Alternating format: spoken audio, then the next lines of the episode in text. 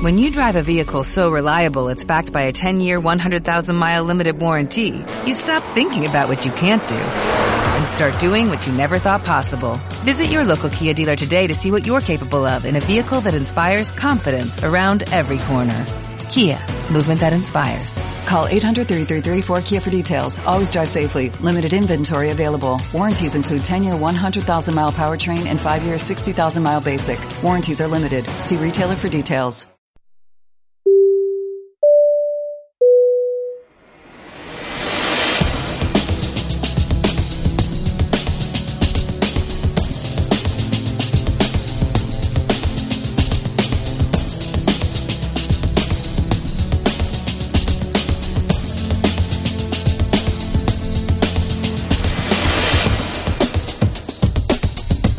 Es el capítulo 8 de Flaps, el podcast donde hablamos de simulación de vuelo, el mundo de la aviación comercial y en general cualquier tema relacionado con el mundo de los aviones. Yo soy Mario Gómez Molina, hablando desde Barcelona, ponemos Flaps, toga y despegamos. En este capítulo 8 entrevistamos al presidente de la Asociación de Spotters de Alicante, Spotting ALC, para conocer un poco más sobre los spotters. Hablamos del futuro de Air Europa, una vez anunciada de manera sorpresiva su compra por parte de IAG. Analizamos el último desarrollo de FS2 Crew, UGCX, para poder hacer, entre otras cosas, pushback en los aeropuertos con Prepare 3D. Y como imprescindibles de este mes, los productos de FS2 Crew y la revista en papel editada por FS Elite.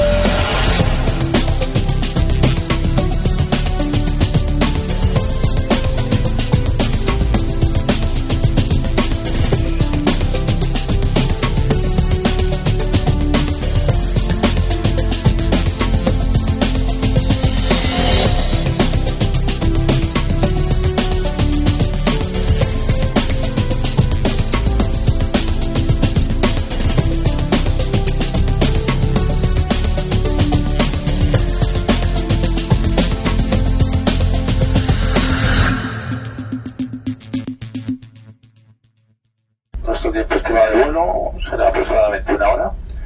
Y en este momento se alcanza una temperatura 22 grados centígrados, cielos despejados, viento ligero. Gracias por su atención, por volar con nosotros y espero que tengan un vuelo agradable. Y ahora, aviación comercial. Spotters es una forma de practicar esto que nos encanta, que es la afición de la aviación. ¿Qué son los spotters para el que no lo sepa? Bueno, pues los spotters son esas personas que normalmente acuden a las proximidades de los aeropuertos, no con el objetivo único de fotografiar, ya últimamente también grabar en vídeo, filmar los aviones. Quizás eso es algo muy interesante porque la gente yo lo he preguntado y la gente lo relacione con sí. Son esas personas que van a fotografiar aviones. Bueno, efectivamente, normalmente pasa también por eso, pero digamos que principalmente lo que quieren es localizar los aviones. Lo primero que van a hacer es apuntar el número de matrícula, la compañía y saber ¿Qué es ese avión? Lo que quieren es ver una librea espectacular, ver un avión que no hayan visto nunca.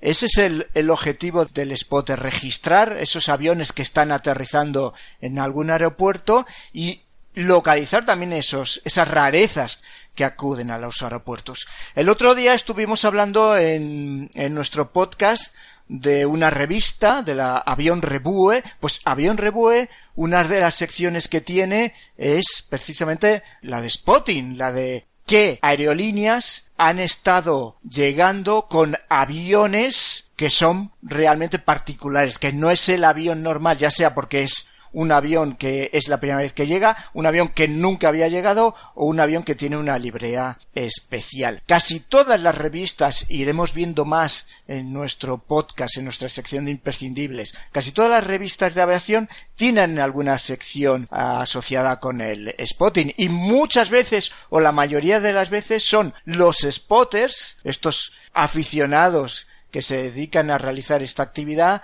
los que suministran esta información. Hay muchas webs dedicadas a los spotters, hay muchas asociaciones de, spotters y hoy contamos con la oportunidad de conocer un poco más sobre los spotters y conocer un poco más de una asociación de spotters que es ARC Spotters, la asociación de spotters centrada y radicada en el aeropuerto de Alicante, al cual a su presidente, José Luis López, hemos podido hacer una entrevista que creo que es de mucho interés para acercarnos a todos a lo que es la realidad de esa afición tan maravillosa. ¿Cómo empezó exactamente la asociación? La asociación eh, nace fruto de una carencia eh, respecto a otras asociaciones nacionales que no llegaban a cubrir la necesidad real que tenemos, digamos, en aeropuertos eh, más alejados, digamos, del núcleo central donde residen esas asociaciones. En este caso, por ejemplo, Aire Madrid. Entonces nosotros veíamos un, no sé, que estábamos incompletos y luego sobre todo el tema de los Spotter Days, que no tenía sentido de que viniera gente eh, de otras, digamos, de Madrid, de otras asociaciones, y que realmente los que estamos dentro del aeropuerto todos los días soportando frío, soportando calor, nos quedáramos fuera simplemente por el mero hecho de no pertenecer a esa asociación. Por eso se decide crear la asociación para divulgar la cultura aeronáutica de la provincia de Alicante y sobre todo pues para eso, para poder tener eh, derecho como miembro de la asociación a todo este tipo de actividades. ¿Con cuántos miembros cuenta actualmente la asociación? Actualmente somos 15 socios eh, dentro de la asociación. Eh, abarcamos eh, diferentes perfiles, sobre todo en edad. siendo el más joven, pues 18 años y el más adulto en torno a los 60, 50 y, entre 58 y 60 años. Eh, sobre todo el perfil es el mismo, ¿vale? Independientemente de la edad.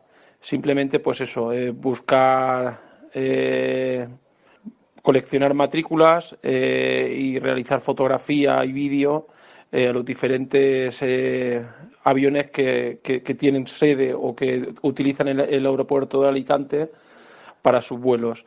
Como nota destacada, queremos decir que dentro de nuestra asociación no solamente eh, hay hombres, también hay mujeres que participan más si cabe que los hombres, porque siempre tenemos la tendencia en este tipo de actividades a individualizarlo al género masculino y en nuestro caso no, en nuestro caso tenemos eh, también eh, género femenino y la verdad es que estamos encantadísimos de, poder compartir y divulgar esta cultura entre todos nosotros.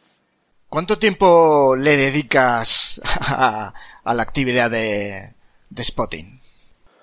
Pues actualmente menos del que él quisiera. Eh, tener en cuenta que yo, por ejemplo, vivo a 60 kilómetros del, aeropuerto y debido a mi trabajo, pues no, eh, no, no vengo las veces que quisiera.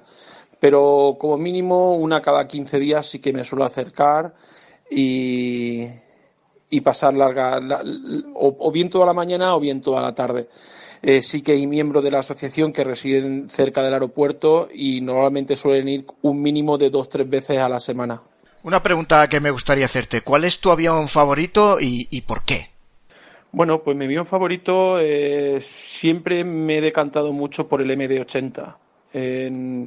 no sé, es un avión igual que al igual que el CRJ pues no sé, eh, yo creo que su, su, forma aerodinámica que lo hace diferente y bueno, y sobre todo en el MD80 eh, me encanta, aparte de su línea, el, el, rugir de sus motores es un, para mí yo creo que es uno de los aviones más completos que ha fabricado, que, que se han fabricado hasta la fecha. A ver, podríamos dentro de, diferentes categorías, o aviones más privados o aviones más grandes, pero yo creo que para mí sería el, avión que destacaría entre todos, sería el, el MD-80. Y otra pregunta relacionada, ¿cuál es tu aeropuerto favorito del mundo? Bueno, pues ¿cuál es el, aeropuerto favorito? Ahí, sin lugar a dudas, eh, mm, voy a tirar por el mío, por Alicante.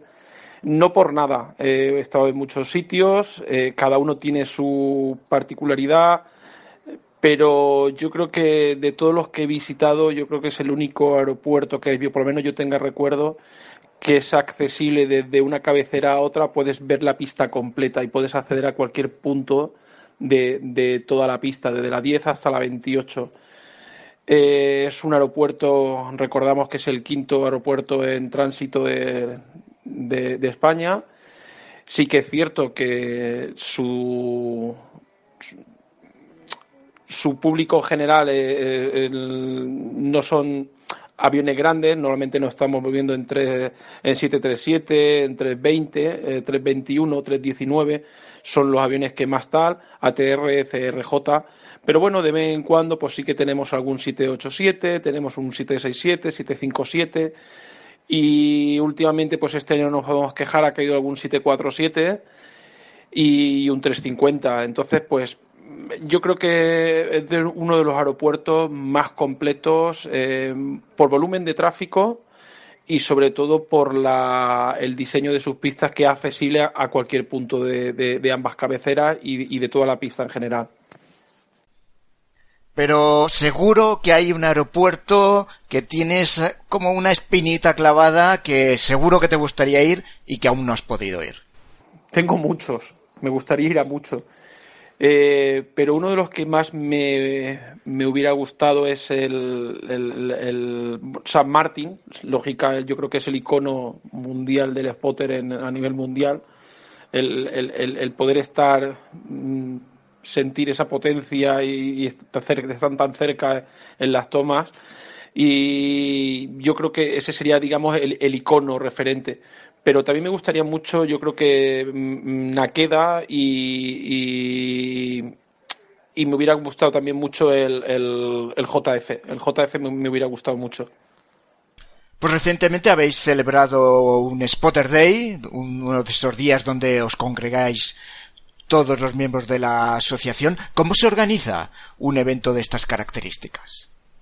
En primer lugar, eh, es, aunque la gente parezca que no, pero es un largo trabajo. Eh, en primer lugar, bueno, nosotros aquí en Alicante sí que podemos agradecer y estamos muy, muy, muy agradecidos a la colaboración que tenemos con AENA. El equipo directivo del aeropuerto Alicante es genial. Eh, siempre nos han tratado como si fuéramos unos más. nos han abierto las puertas, nunca hemos tenido ningún tipo de impedimento para nada. Entonces eso siempre es de agradecer. Ese digamos que sería el primer hándicap. Luego el segundo, pues nosotros desde un primer momento siempre hemos querido hacerlo mm, bonito, llamativo y todos los miembros de la asociación siempre nos hemos involucrado mucho en el evento.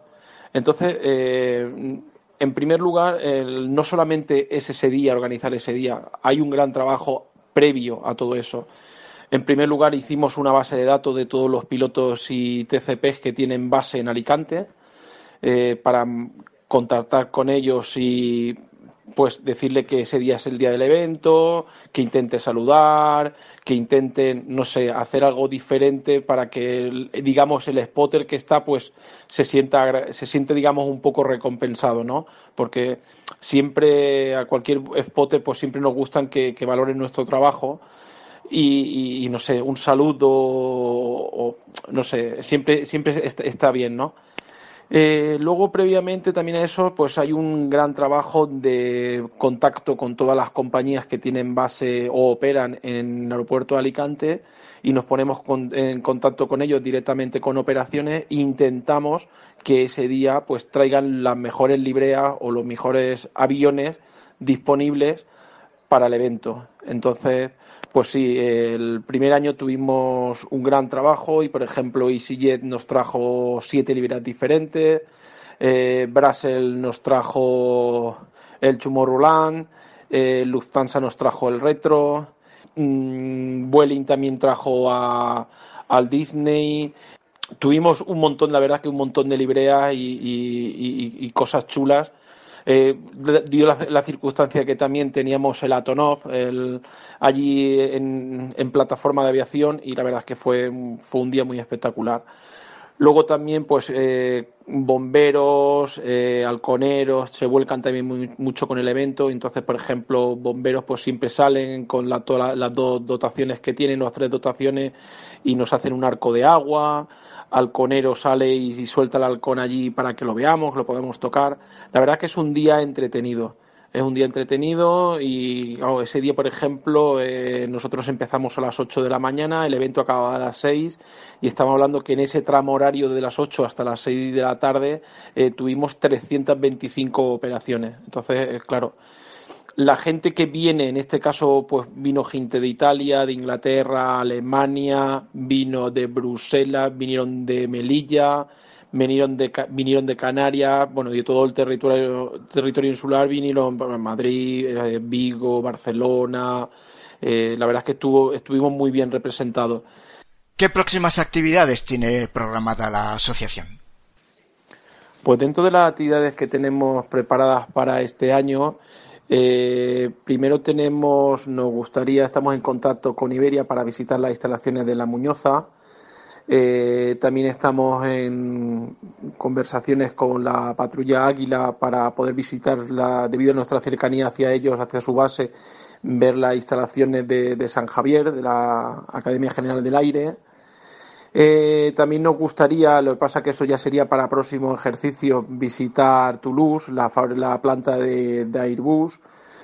Y este año, pues por ejemplo, sí que hemos estado, hemos hecho algún viajecito al TLP, y bueno, luego diferentes actividades que tenemos, pues eh, queremos hacer, de vez en cuando hacemos alguna quedada nocturna para hacer larga exposición y algún taller de fotografía, pues para los más principiantes, pues sobre todo, pues eso, como desenvolverse un poquito más con, con su cámara de fotos.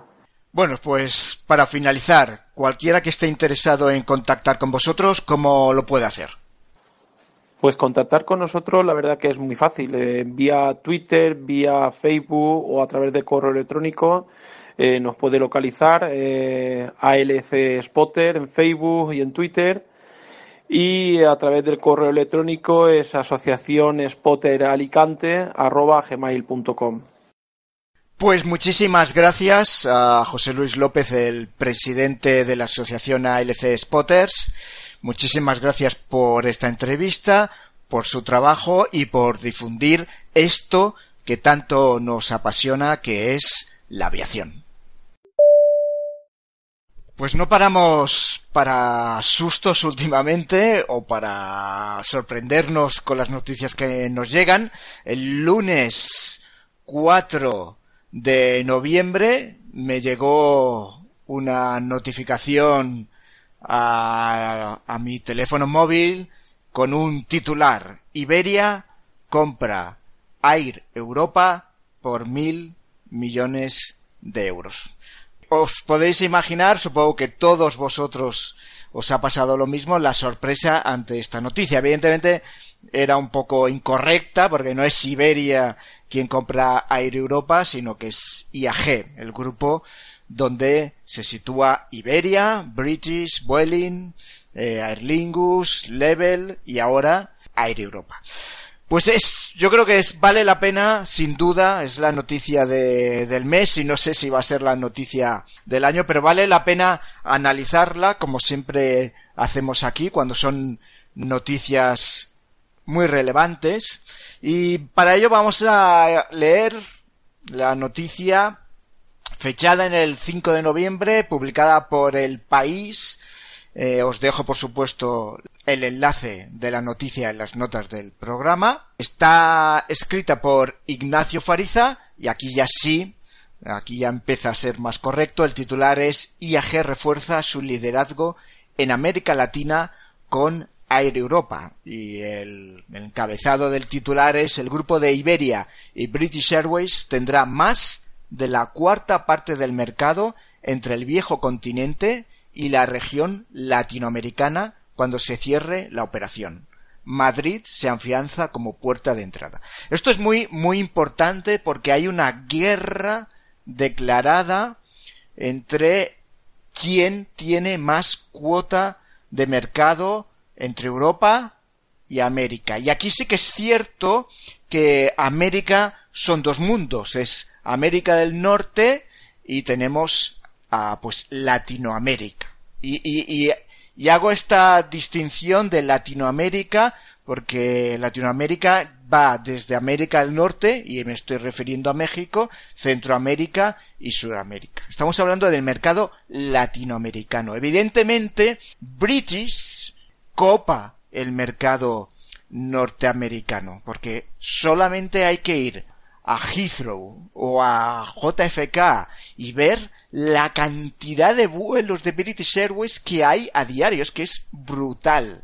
Es enorme la cantidad de vuelos que tiene British con, uh, con Estados Unidos. Pero hay otra guerra distinta que es Latinoamérica. Siempre, siempre Iberia es la línea aérea que más personas, y sigue siendo la línea aérea que más personas traslada desde Europa a Latinoamérica. No hay distinción, pero hay una guerra enorme para comerse ese pastel. Una guerra donde anteriormente estaba intentando los British, cuando British se alía con Iberia, digamos que British tiene el mercado de Estados Unidos y entonces con Iberia se come ya el pastel de Latinoamérica y quedan por detrás Lufthansa y queda por detrás Air France KLM que siempre tiene una muy importante presencia Air France KLM en Latinoamérica, digamos que están compitiendo. Y digamos, y todo esto lo vamos a ir leyendo ahora en la, la noticia, que Europa, Europa apostaba claramente por comerse el pastel Latinoamérica de Iberia. Y sobre todo, acordaros, cuando Iberia es comprado por IAG, lo que se hace es una desinversión. Se empiezan a no volar aquellos lugares de Latinoamérica donde no se es rentable lo que hace IAG es sacar a flote económicamente a una Iberia que está debilitada por, por porque ya estaba lastrada y por la crisis económica que en la que estaba eh, el mundo. Por tanto, esa dejo de volar a ciertos sitios muy importantes como La Habana, creo recordar, ah, pues entonces a Europa en ese momento lo que hace es intentar ir a esos lugares precisamente donde Iberia deja de volar y apuesta decididamente por Latinoamérica, por ejemplo, comprando nuevos aviones como son los 787. Europa es una compañía Boeing y esto es muy importante. Ahora vamos a hablar del tema de los aviones. Por tanto, Europa apuesta claramente, apuesta claramente por Latinoamérica. Es un competidor eh, muy grande para para Iberia y con esta compra, digamos que si ya British se quitaba un competidor comprando a Iberia, pues ya, y digamos que Iberia se quita un competidor comprando a Europa. ¿Cuál es el futuro de Europa? Digamos que esa es la incógnita que todo el mundo se realiza y que a día de hoy no sabemos. Vamos a ir leyendo un poco la noticia y vamos comentando. Más músculo y menos competidores en el segmento de negocio más lucrativo para Iberia, América Latina. Esto es muy interesante. ¿eh? Más músculo y menos competidores. La compra de Air Europa o Air Europa, porque es una compañía española, por parte de IAG supone un importante refuerzo para la posición del grupo hispano-británico de aerolíneas en un momento en el que el mercado aéreo latinoamericano se ha convertido en un preciado caramelo para los gigantes del sector. También con su consolidación como uno de los grandes conglomerados aéreos a escala global, si en 2018 fue el tercer holding europeo que más pasajeros transportó, casi 113 millones, estamos hablando de IAG, la adquisición le acerca a los dos líderes destacados, Lufthansa y Ryanair, prácticamente empatados cada uno de ellos, con más de 140 millones de pasajeros, y amplía la ventaja sobre Air France KLM, que tiene algo más de 100 millones de pasajeros. Fijaros que esto es un hecho. La concentración de aerolíneas es un hecho desde hace mucho tiempo y cada vez más. Es que y ahora ya hay más. Lo que está haciendo es coger músculo. Lo que necesita es las aerolíneas para, para sobrevivir hoy en día es coger, coger músculo. Esto es, pero no creando un IAG Airlines, una aerolínea que vaya absorbiendo todo, sino comprando, comprando negocios Lo que pasa es que el negocio de Air Europa y Iberia mm, es muy similar. Por tanto, ¿qué va a pasar? Eh, ¿Se va a integrar? ¿No se va a integrar? ¿Seguirá de esta manera? Eh, bueno, vamos a verlo. Vamos a verlo porque es que hay muchísimas dudas sobre qué va a pasar. Con la adquisición de la compañía que hasta ahora más sombra le hacía a la antigua línea aérea española de bandera en los trayectos con origen o destino Latinoamérica, IAG añade casi 12 millones de pasajeros, 66 aviones a su flota y 3.800 trabajadores en su plantilla. Y le resta un valioso miembro a la poderosa SkyTeam, una de las grandes competidoras con OneWall, de la que British Airways e Iberia son, junto con American Airlines, punta de lanza. Ojo también con esto, ¿eh? Esto también es verdad. SkyTeam, Air Europa siempre ha sido miembro eh, de SkyTeam. De hecho, el programa de puntos que tenía Air Europa era simplemente Flying Blue, que es el, programa de puntos originario de KLM y Air France cuando se fusionan. ¿Hay alguna otra aerolínea más que directamente tiene ese programa de puntos? O sea, su programa de fidelización estaba supeditado a ese programa de puntos, estaba no usaba otro, usaba toda la plataforma y por tanto cuando tú volabas con Europa ganabas puntos directamente en, en, Flying, en Flying Blue. De, creo que en dos o tres años Europa se sale, no de SkyTeam, ¿eh? se sale de Flying Blue y crea su propio sistema de puntos que es Suma, que ahora va a volver a cambiar. Por tanto, SkyTeam con esta adquisición, perdón, Air Europa con esta adquisición tiene que salir de SkyTeam y se va a integrar en OneWall. Y se potencia más OneWall y diría yo ¿eh? que se debilita cada vez más SkyTeam. Yo soy exclusivamente de SkyTeam por mi parte, por tanto mala, mala noticia para mí la, la compra, pero bueno, esto ya es algo, algo personal. Pero es un hecho que quizás no se ha tenido mucho en cuenta, ¿eh? en cuenta. Es Oye, que además disminuyes por un lado SkyTeam y, y avanza OneWall. Por tanto, es que también la guerra de las alianzas, de estas grandes alianzas, que recordemos es SkyTeam, OneWall y Star Alliance, pues también entra, entra en juego, porque es que OneWall ha comprado una aerolínea de SkyTeam.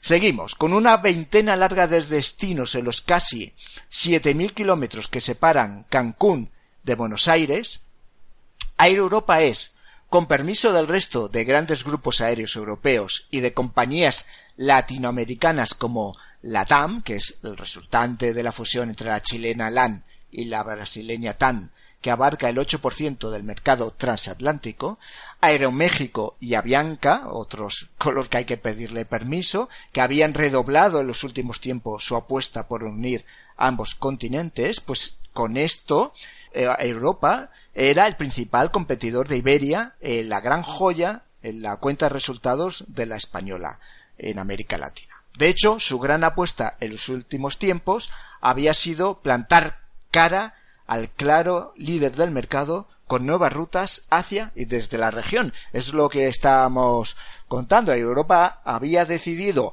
y lo decide en el momento en esa desinversión por todos los rangos de Iberia en América Latina, entrar directamente, vio un filón diciendo si Iberia se va de estos mercados tan importantes, yo puedo entrar. Y después, evidentemente, se ha, se ha tirado de cara a voy a, a los hubs más importantes y a rutas, por ejemplo, este año se ponía una ruta a Iguazú, creo que no iba directamente a Iguazú, sino que iba primero a Buenos Aires y después se dirigía a Iguazú, pero es, es un destino que nadie estaba llevando directamente desde Europa. Yo sí que, yo por ejemplo os, os cuento, yo sí que he ido a Iguazú, pero yo fui a Buenos Aires y después eh, tomé eh, un avión, un avión de la TAM que, que unía Buenos Aires con, con Iguazú, pero en aquel momento, esto ya es hace tres años, en aquel momento nadie unía directamente Europa con Iguazú, con lo cual eso es lo que estaba haciendo Air Europa. Seguimos. Una apuesta fuerte que ahora pasará a beneficiar a IAG, o sea, esa apuesta fuerte que había hecho a Europa por comerse el mercado Latinoamérica, ahora pues va a beneficiar a IAG. Tras la operación, su cuota en el mercado de pasajeros en esas rutas subirá del 19 al 26, estamos hablando de IAG, según los cálculos de la firma de inversión Bernstein. Siete puntos porcentuales que son un mundo en un mercado en el que el crecimiento orgánico es cada vez más difícil y que harán la diferencia. Hasta ahora estaban en una situación de empate virtual con Air France KLM. Fijaros, ¿eh? Air France KLM y AG estaban más o menos empatados en el mercado latinoamericano. Air France KLM es muy fuerte en Latinoamérica. Ahora, pues evidentemente, pues da un estirón, ¿no? Y algo súper importante. Air Europa acababa de firmar un acuerdo de colaboración con Air France KLM. Entonces, de un plumazo, con la adquisición eh, de Europa y AG, cercana además a, a, todo este movimiento que se estaba generando y que no le gustaba nada, pues evidentemente lo que hace es alejar ese acuerdo de colaboración muy importante que se había establecido para poner en marcha entre Air France y KLM. Ojo, ¿eh? porque eh, todos los movimientos hay que considerarlos desde todos los puntos de, vista. Y por supuesto, eh, digamos que esto, ese acuerdo, podía poner en peligro también pues el potencial de la terminal T4 en Barajas para centrarse en lo que son vuelos a Latinoamérica. Esto de qué, terminal se potencia, qué hub se potencia, es muy importante. Seguimos. La de este lunes es la segunda operación corporativa más importante del grupo de British Airways Iberia desde su fundación en 2011, solo a la zaga de la compra de Aer Lingus, lógicamente, hace cuatro años, cuando IAG pagó 1.400 millones por la irlandesa. 400 más que los que abonará por Air Europa. Y llega en un momento agridulce para el grupo con los beneficios a la baja en los nueve primeros meses del año, pero con la certeza casi total de que el Brexit, que amenazaba con complicar los derechos de vuelo en Europa y que le propinó un fuerte correctivo en bolsa durante la primavera y el verano, sea con acuerdo o no, ha despejado buena parte de los nubarrones del horizonte. Seguimos. La compra, que, ojo, está supeditada aún al visto bueno de las autoridades europeas de la competencia y donde ya el consejero delegado de Ryanair, Michael O'Leary, ya ha dicho que es un buen acuerdo para IAG, pero mala para, malo para la competencia y que van a exigir desinversiones particularmente en el corto radio de Europa. O sea, fijaros, ¿a quién afecta mucho este acuerdo? Pues Ryanair ya ha dicho, ojito, ojito, a mí me afecta. Lo que no puede ser simplemente es que se forme este holding inmenso y no haya que las competencias, el Tribunal de Competencia Europeo no diga nada. Y ya lo ha dicho, voy a exigir que en el corto radio a Europa se haga más pequeño. Vamos a ver qué pasa, lo vamos a seguir en este podcast. Pero de momento ya está diciendo, ojo, porque esto, esto afecta directamente a la, a la competencia, por tanto hay que hacer algo. Vamos a ver qué le pasa. Lo que está claro es que este acuerdo, y esto es muy importante, ¿eh? ¿Cómo se potencia un hub? E, el acuerdo supone una apuesta por Madrid como hub de crecimiento por parte de IAG. Eh, y la propia IAG lo ha dicho. En el comunicado que se lanza a la prensa, lo que se dice es que esta operación sitúa a Barajas en una posición que permitirá competir de tú a tú con Ámsterdam, Frankfurt y Londres Heathrow. París no se nombra y no sé por qué, pero da igual. Lo que está claro es que se potencia directamente Madrid como hub para ir a Latinoamérica. Es una compra estratégica total porque te permite añadir cuota de mercado a Latinoamérica, potenciar Madrid como hub y, y, después además quitarle, debilitar a la alianza Skating. Es que tiene muchas, muchas, muchas variantes. Pero Queda sin embargo en el aire cómo será la operación del conglomerado en barajas en el medio plazo.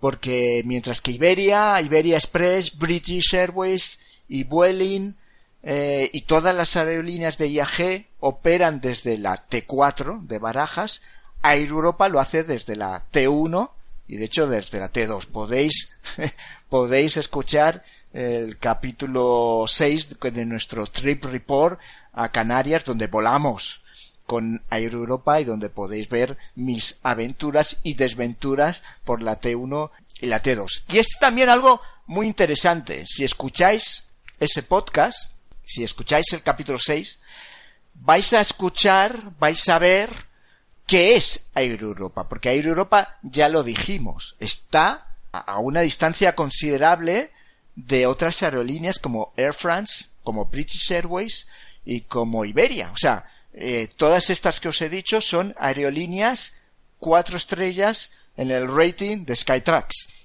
Air Europa es una aerolínea de tres estrellas. Es una aerolínea, ya lo dijimos, que no era coherente en su servicio. Dependía de mil cosas para obtener un servicio muy bueno, pero podías obtener en el mismo trayecto un servicio bastante peor. No diré malo, porque ya os dije, la mejor opción actualmente para viajar a Canarias desde España era Air Europa, a pesar de todo. Pero eh, es una aerolínea de tres estrellas, claramente. El resto son de cuatro. Por tanto, ¿cómo va a encajar Air Europa en, en, este, en este ecosistema de aerolíneas? Pues tendremos que verlo. Pero ahí, en ese podcast, en el capítulo 6, quedaba muy claro qué es y cómo opera. Opera desde la T2. Por tanto, ¿va a pasar a operar a la T4? Otra incógnita que, que tenemos. Fijaros, seguimos con el reportaje porque hay un algo muy interesante que dice también el futuro de Level, que es la apuesta del grupo aéreo para competir con Norwegian en el segmento de bajo coste transoceánico, con foco en América, que dos años después de su creación aún no ha entrado en números rojos, o es deficitaria, y sobre la que penden importantes interrogantes una vez se complete la edición de Air Europa, según Bank of America, que decía, nos preguntamos cuál será el panorama para Level. Esto es importante, ¿eh? Level se crea bajo la consigna de luchar contra lo que Norwegian quiere atacar, que es el mercado transoceánico norteamericano aunque también mirando a Latinoamérica.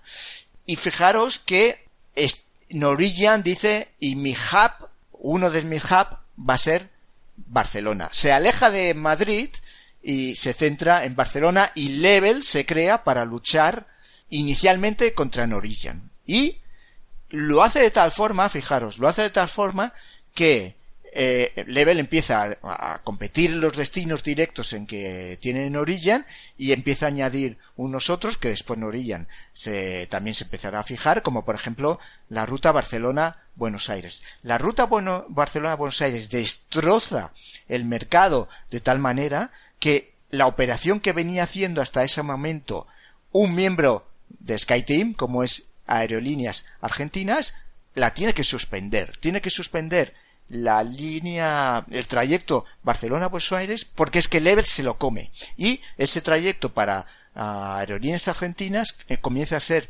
deficitario y lo anula. Así de cruenta está la batalla. Y Level, que es deficitaria, lo único que hace es luchar contra Norilla. Esto lo hemos visto ya muchas veces.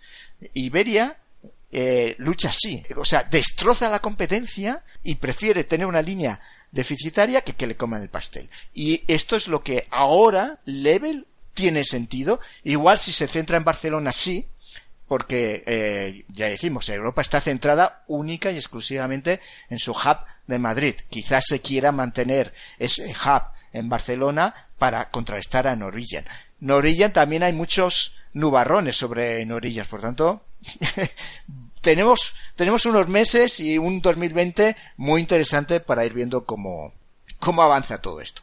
Finalizamos el reportaje, eh, la, noticia, el, último párrafo es hasta ahora la gran apuesta del conglomerado de aerolíneas comandado por Willy Wash que es el, máximo responsable de, de IAG en América Latina, pasaba por un acuerdo de negocio que, que englobara las operaciones de British Airways e Iberia con las de la TAM. Eso era lo que se estaba intentando hacer. Sin embargo, el veto de la Corte Suprema chilena obligó a IAG a reconsiderar su postura y justo cuando los cuarteles generales de Londres y Madrid se analizaba si un pacto rebajado era una alternativa válida, llegó la compra de un 20% de la compañía con sede en Santiago de Chile por parte de la estadounidense Delta y su consecuente salida de OneWorld.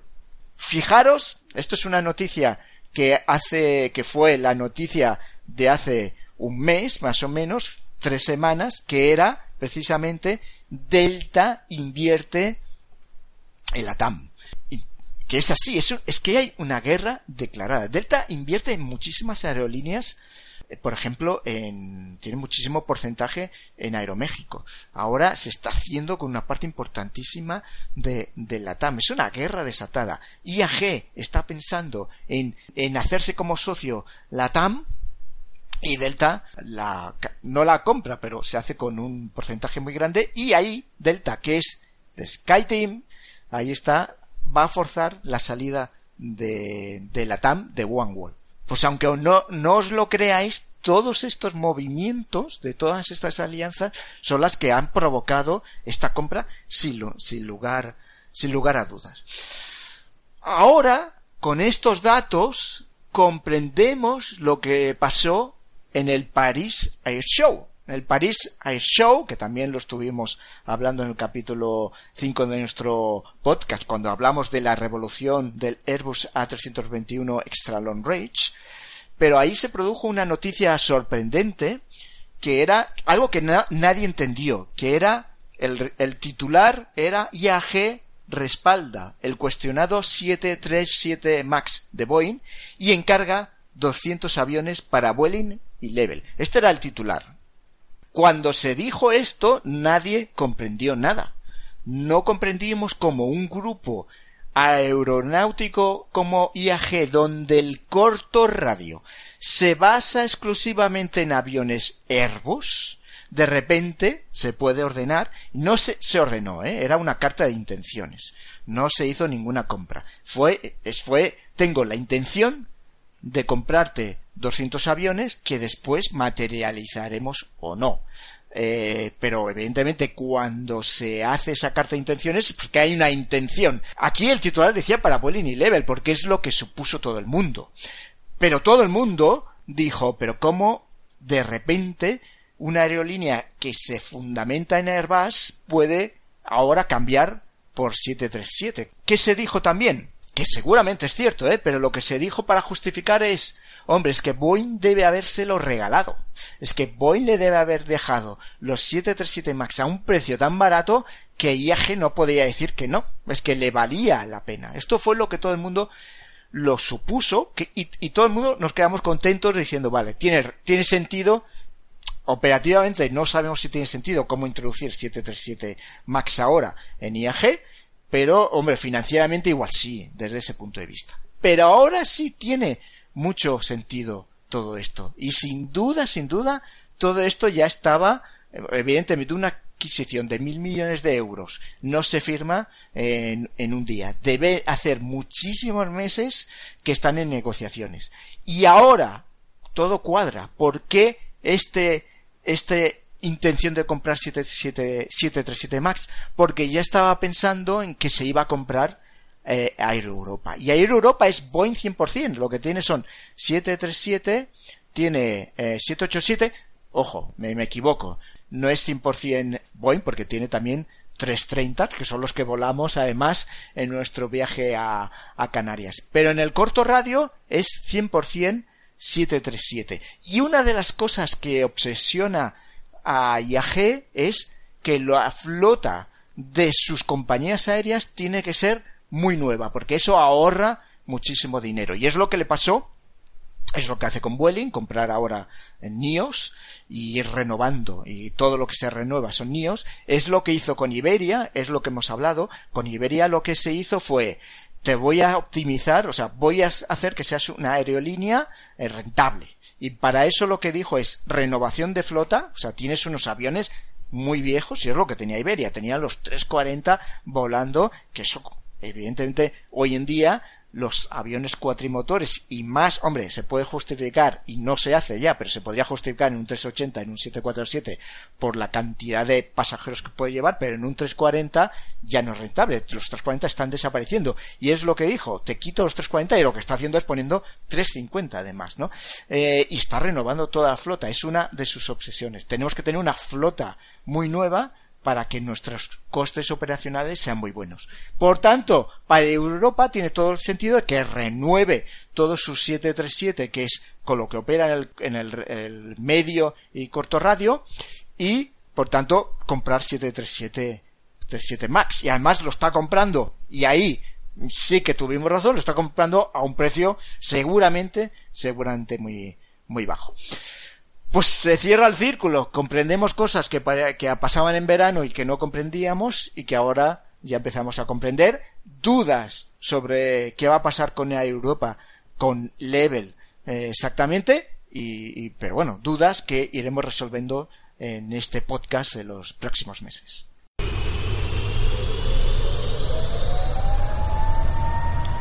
Stabilized Toga.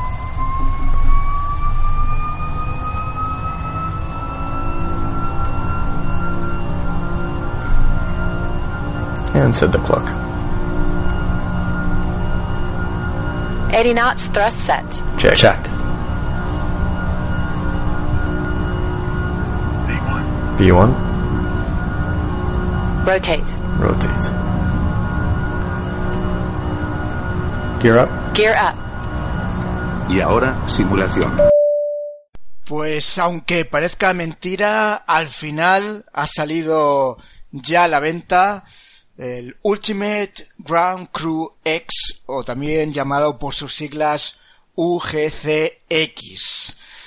Algo que se anunció que iba a salir de manera inminente hace cinco años, ni más ni menos que hace cinco años. Cinco años en el mundo de la tecnología es como cinco siglos. Voy, estoy exagerando, pero es cierto. Hace cinco años se anuncia un programa que sale cinco años después es una barbaridad. ¿Por qué? ¿Por qué ha tardado tanto? Bueno, la verdad es que recuerdo cómo iba informando su creador. Este, producto es de FS2 Crew.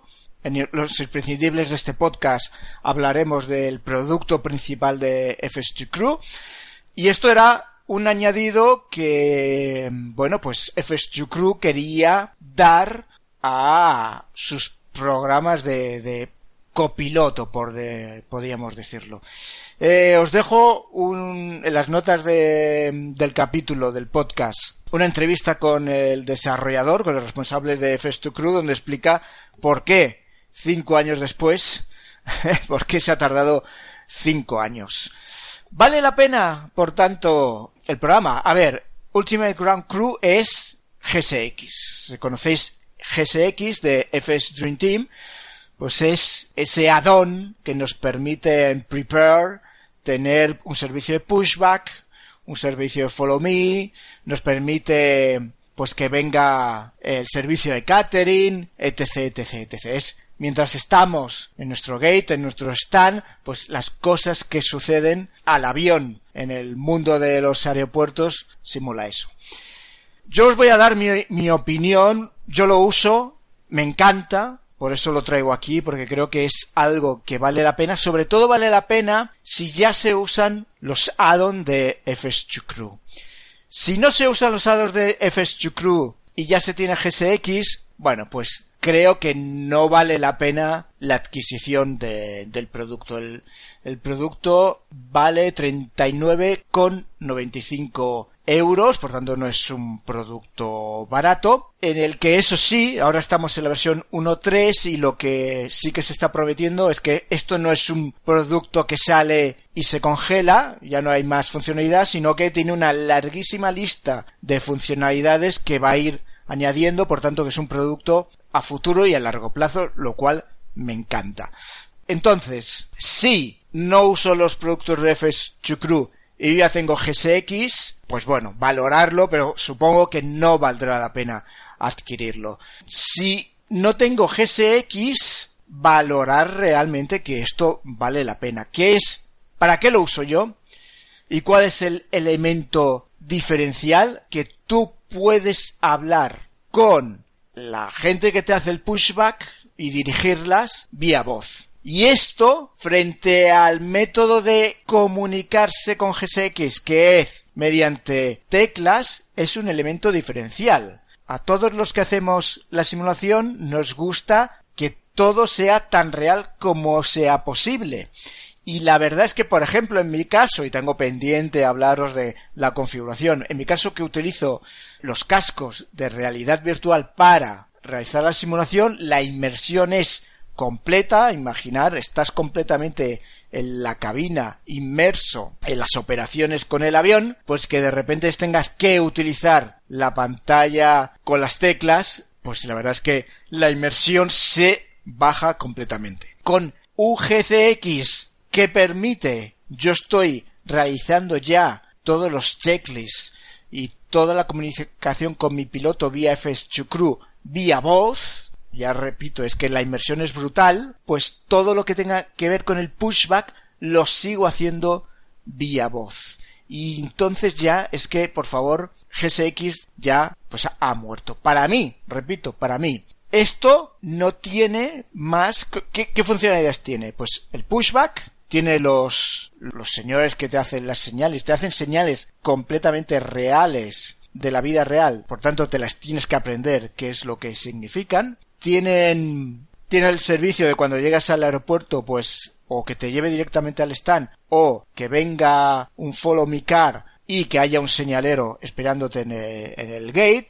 Y tiene algo bastante curioso que es un servicio de emergencia puedes simular que, necesitas realmente que vengan los bomberos a apagar un fuego en tu avión, vienen los bomberos y se ve como la, todo la, la espuma que, que, te lanzan. Bueno, esto ya es a título, a título de curiosidad porque yo tampoco lo uso. Yo uso el pushback básicamente y en algún aeropuerto complicado que no conozco mucho, pues el servicio del follow me y que haya un, un marshaller que, que me indique cómo voy para el, para mi puerta, ¿no? Bien, por lo tanto, todo lo que es, tiene que ver con que llegue el catering, etc, etc, etc, este producto no lo soporta, aunque dicen que les gustaría ir añadiendo toda esta funcionalidad en el futuro, por tanto tenemos que ver evolución en un futuro, por supuesto lo que es GSX Level 2, que es pues que veas a las personas entrar tampoco lo soporta, pero la verdad es que, mm, sinceramente, y es mi opinión, de inmersivo el hecho de, de ver a las personas que entran en tu avión no tiene nada porque el movimiento de esas personas es que es no sé cómo decirle, ¿eh? vamos a decirlo, horrible. Es que no parecen personas. Y, y, ver ese movimiento en unos cascos de realidad virtual es que es bastante deplorable. Lo digo así, sinceramente.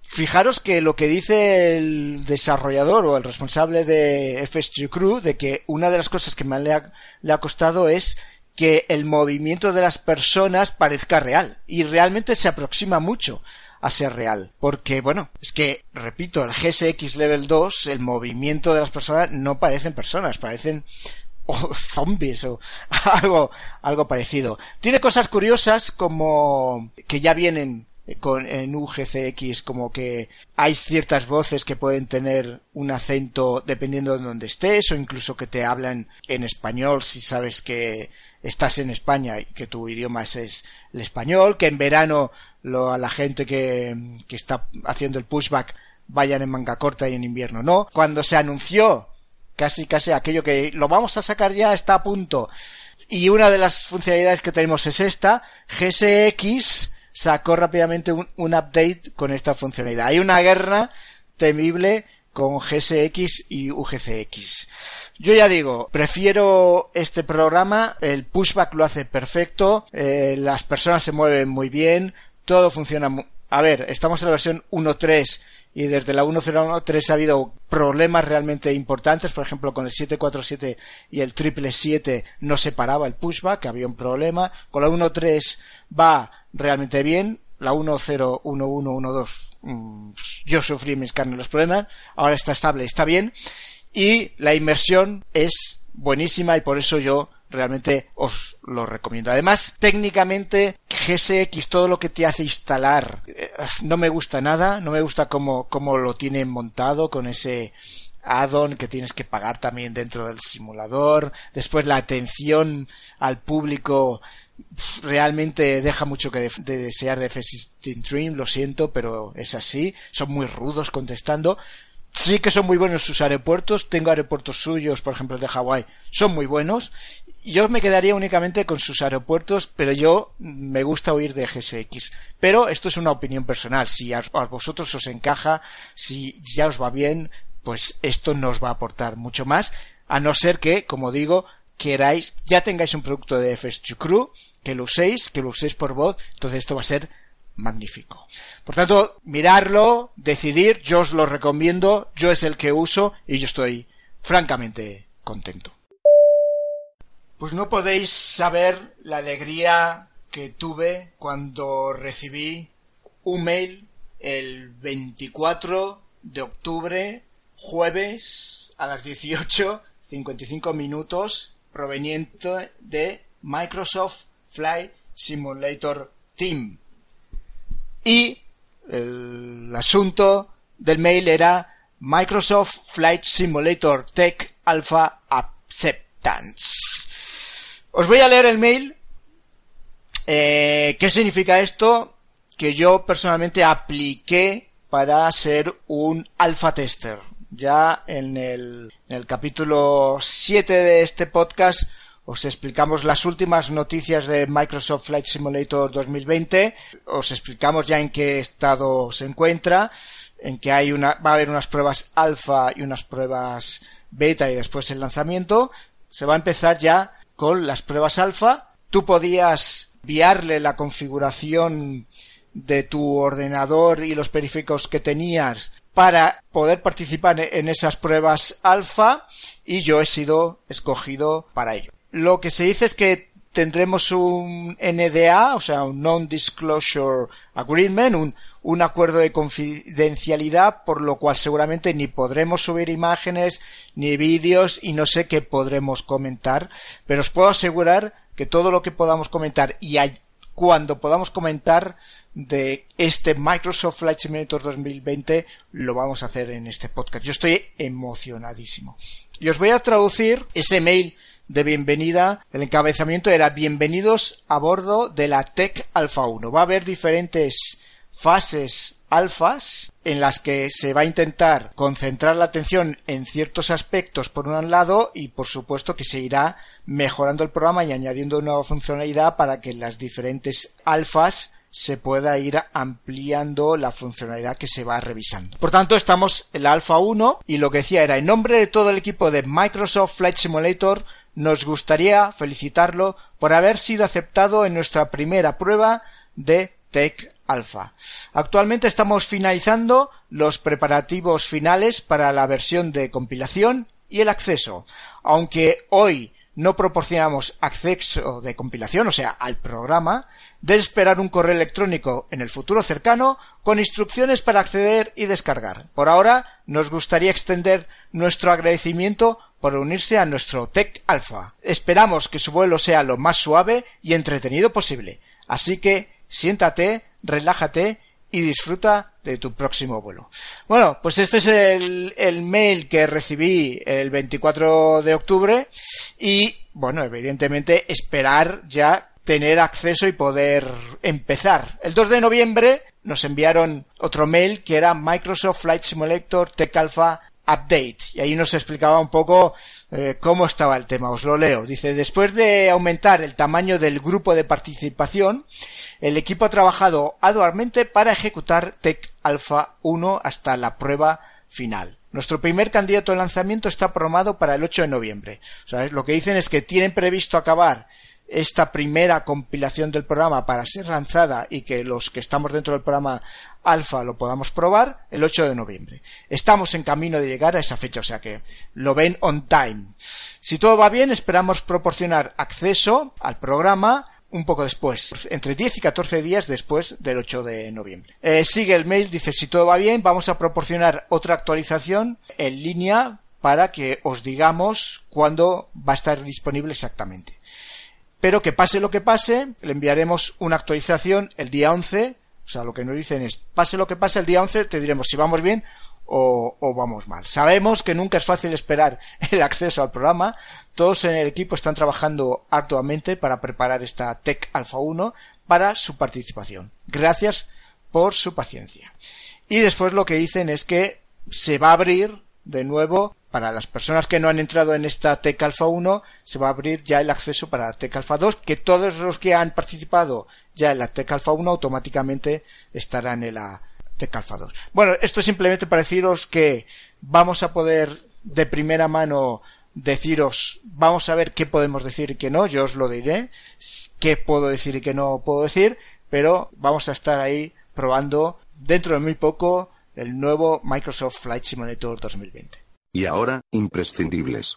Pues acabamos de hablar de Ultimate Grand Crew X, el último producto de FSG Crew, y en este imprescindibles del capítulo de hoy vamos a hablar precisamente de los productos más famosos de FSG Crew. FSG Crew vamos a explicar un poco lo que es, pero básicamente es un copiloto para tus vuelos. Vamos a ver qué significa eso de un copiloto para tus vuelos. Pero para mí es algo tan imprescindible que yo ya no hago vuelos si no es con FSG Crew. Puedo hacer un vuelo de simulación para probar algo sin tener el FSG Crew, pero cuando hago un vuelo en serio hay dos elementos para mí ya imprescindibles que es realidad virtual y FS2 Crew, porque FS2 Crew te permite, bueno, una inmersión brutal, igual que decíamos, la justificación para poderse comprar el Ultimate Grand Crew X es la inmersión que te permite en la simulación, pues lo mismo con FS2 Crew. FS2 Crew nace con una idea muy tonta que se lleva muy bien. Yo creo que esta es una de las marcas que caracteriza a FS2 Crew es que hace las cosas muy bien. Quizás tiene unos, una funcionalidad limitada que va ampliando poco a poco, pero está sumamente, sumamente bien hecha. Es lo mismo de Ultimate Grand Crew, lo decíamos, un producto que tarda cinco años en lanzarse. ¿Por qué? Porque es un, creo que es un perfeccionista eh, el autor y si no está perfecto prefiere no lanzarlo. Y eso me da a mí una confianza enorme en sus productos. FS2 Crew, por tanto, es un copiloto, un copiloto donde incluso tú puedes configurarles los estándares operacionales, hay diferentes estándares operacionales de diferentes líneas aéreas reales, tú escoges el que más te convenga y tú con tu copiloto virtual lo que haces es ejecutar el vuelo siguiendo esos estándares y siguiendo las fases de vuelo reales. Podemos tener copiloto para el Airbus de FS Labs y de Aerosoft. Como que todavía no he entrado en el mundo Airbus, ya os lo dije, estoy esperando a que salga un, el elemento, lo que ya hemos hablado aquí, el Airline to Sim, cuando salga Airline to Sim entraré de lleno en el mundo Airbus. De momento, para mis vuelos con los Boeing de PNTG, siempre utilizo FS2 Crew. Los hay para el 737, los hay para el 747 y los hay para el 777. Además, lanzó hace tiempo un producto muy famoso que ya casi todos los aviones lo han incluido, muchos de los aviones lo han incluido, que es el RAS, el RAS, que es algo opcional que muchas líneas aéreas ponen, que lo que te, te dicen es que te alerta cuando te estás aproximando a una, a una pista te alerta de en qué pista te estás aproximando. Tanto cuando vas a despegar y por tanto estás ya entrando en pista, como cuando vas a aterrizar y te va a decir en cuál vas a aterrizar y te dice si, si realmente estás estable o no. Esto está muy bien porque a veces en aeropuertos complejos, condiciones meteorológicas por la noche o con niebla, te puedes despistar y acabar en la pista que no toca. Por tanto, es una ayuda muy buena y esto lo simula, lo puedes comprar y por tanto se adaptará a cualquier, cualquier, cualquier avión que, tengas y si no, si no lo compras porque tiene un precio de 34 mm, con 95 euros, bueno, pues casi todos los productos hoy en día ya han licenciado eh, el RAS y bueno, pues eh, ya, ya lo tiene incorporado en esos productos. Pero es un producto también muy interesante y complementario. ¿Qué podemos encontrar en los productos de FS2 Crew? Como digo, es el copiloto que lo puedes dirigir por botones y por voz. Yo originalmente lo hacía con botones cuando no hacía realidad virtual, porque me parecía un poco raro esto de hablarle a una máquina. Bueno, eso por una parte. La segunda parte, y hay que reconocerlo, para poder habilitar la voz es un proceso sumamente complicado para los que no tenemos Windows en un idioma que no sea el inglés. Requiere tener Windows en inglés, bajarte los, una serie de, de, de complementos de Windows para que te pueda entender, entrenarlo, pero todo eso es algo doloroso. Eh, eh, es así. Ultimate Grand Crew, gracias a que Windows 10 no está configurado como Windows 8 o Windows 7, es mucho más fácil y lo puedes utilizar con tu Windows en español. No hay problema. Pero esto, el FS2 Crew, viene de cuando no existía Windows 10 y por tanto el, esto era muy complicado. Es muy doloroso. A mí me costó mucho. Hay ayuda en Internet, pero bueno, te tienes que pasar una semana, no una semana a tiempo completo, pero a mí me costó como una o dos semanas llegar a que funcionase el FS2 Crew en modo voz, porque bueno, no está muy bien pensado cuando tu Windows está en español. Pero, os lo digo, hacerlo, por favor, hacerlo, porque es brutal. Yo lo que hago es con voz. Igual que Ultimate Grand Crew, fijaros, es que tienes a un copiloto que les puedes dar instrucciones, que hace los checklists, todo por voz, con cascos de realidad virtual. Después con el pushback también lo manejas con voz. Es una inmersión en la simulación, es que es brutal. ¿Qué es lo que te permite el FS2 Crew, por tanto? Pues lo que te permite es hacer ese flujo que todos conocemos, ¿no? Pues vas haciendo los checklists correspondientes, el copiloto te los va cantando, eh, algunos los, los dice él, otros los tienes que cantar tú, él te va haciendo los procedimientos, pues yo que sé, el preflight te lo hace él, te, te va haciendo todo lo que es a partir del taxi, ya lo maneja él, hay cosas que tú eliges que tienes que configurar, es muy configurable y por tanto tú eliges qué es lo que voy a hacer yo, qué es lo que va a hacer él, y tú vas pasando de fases, ¿no? Va desde el, desde el pre-fly hasta el, el before start, hasta el before taxi, bueno, todas las fases, el landing, el shutdown, todo. Vas pasando fase por fase, hay una serie de disparadores que es lo que indica que cambias de fases, que cuando acabas el, el checklist, pero además de, como digo, de, de solamente hacer el checklist, pues hay procedures que tú también lanzas, ¿no? Digamos que ya está un poco prefijado, pues en qué tiempos se van haciendo esos checklists, tú lo lanzas, por ejemplo, dices pre-flight checklist, entonces el, el copiloto empieza a hacer el checklist, algunas cosas te las preguntas que tú tienes que, que, que decirlo, si no lo dices bien, pues ahí se, no, no, avanza el checklist y no, no, avanza hasta que realmente se haga todo el checklist, ¿no? Él te pone en marcha los motores, por ejemplo, tú le estás diciendo ponme en marcha el, el número 2, ponme en marcha el número 1. Bueno, es brutal, es brutal. Yo, yo creo que hay que probarlo, os lo recomiendo. Para mí de verdad es un imprescindible en toda regla. Ya digo, no vuelo si no tengo FS2 Crew.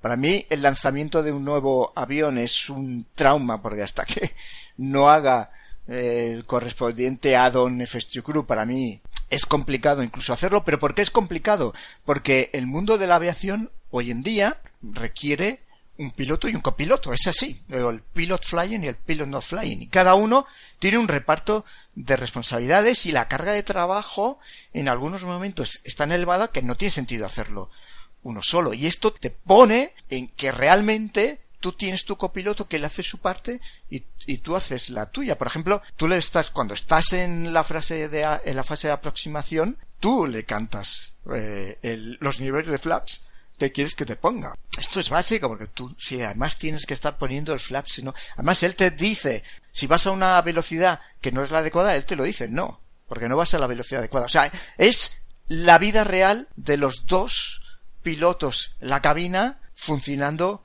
virtualmente. Eso con voz, ejecutando las órdenes por voz, bueno, pues llegas a una inmersión brutal. Por tanto, absolutamente, absolutamente imprescindible FS2 Crew para volar Airbus o volar los aviones de PMDG. Bueno, y aprovechamos que en el capítulo pasado elegimos como imprescindibles la web de FS Elite para poder estar al tanto de las noticias de la simulación, para hablar de otro imprescindible, algo inesperado para mí, que ha sido el lanzamiento de lo que llaman el FS Elite Magazine. El número 2 parece ser que van a lanzar uno cada año, pero es una revista en papel. Es una revista que se puede comprar en papel o se puede comprar en PDF. PDF, la verdad, yo no lo recomiendo porque, a ver, como digo, algo que se lanza una vez al año, pues la información que va a tener, pues no es nada que no puedas encontrar en la web suya o en internet. Pero es un fetiche, así os lo digo. Vale unos 7 euros con los gastos de transporte incluidos y os lo digo, eh, si os gustan las revistas, a mí yo es que soy un enamorado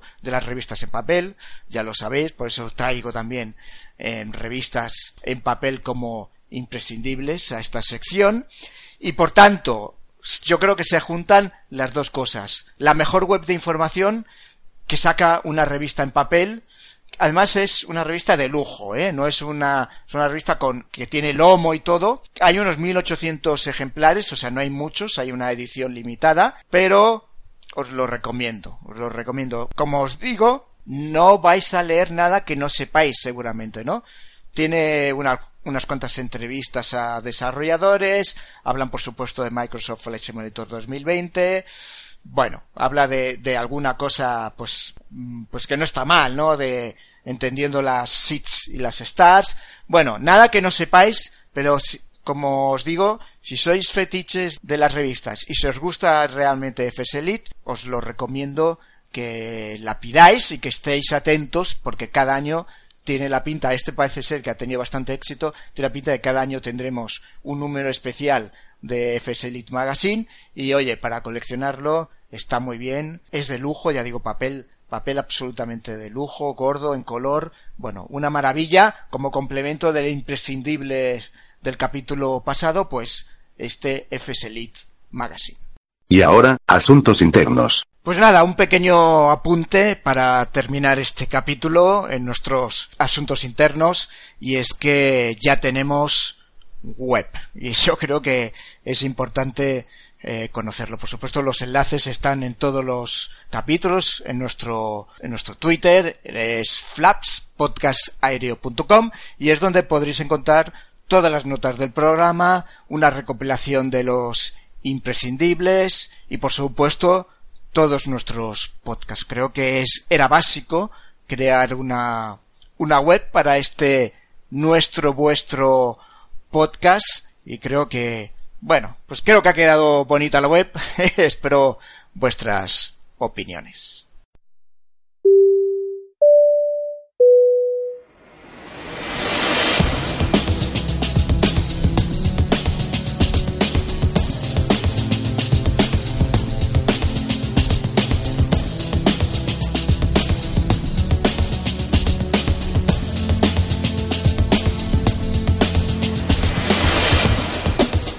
Y hasta aquí el capítulo 8 de Flaps. Si quieres ponerte en contacto conmigo, puedes hacerlo enviando un mensaje en Twitter a la cuenta arroba aeroflaps o al mail oficial del podcast flapspodcastaereo arroba gmail.com.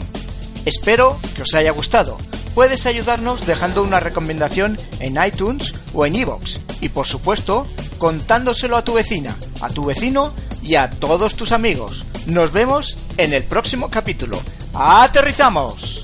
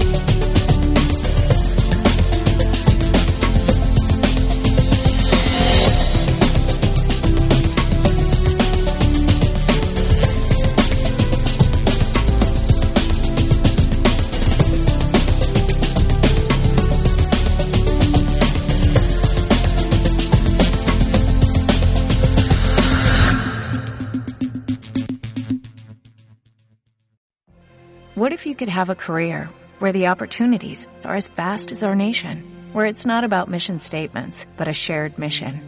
At U.S. Customs and Border Protection, we go beyond to protect more than borders, from ship to shore, air to ground, cities to local communities. CBP agents and officers are keeping people safe. Join U.S. Customs and Border Protection and go beyond for something far greater than yourself. Learn more at cbp.gov/careers.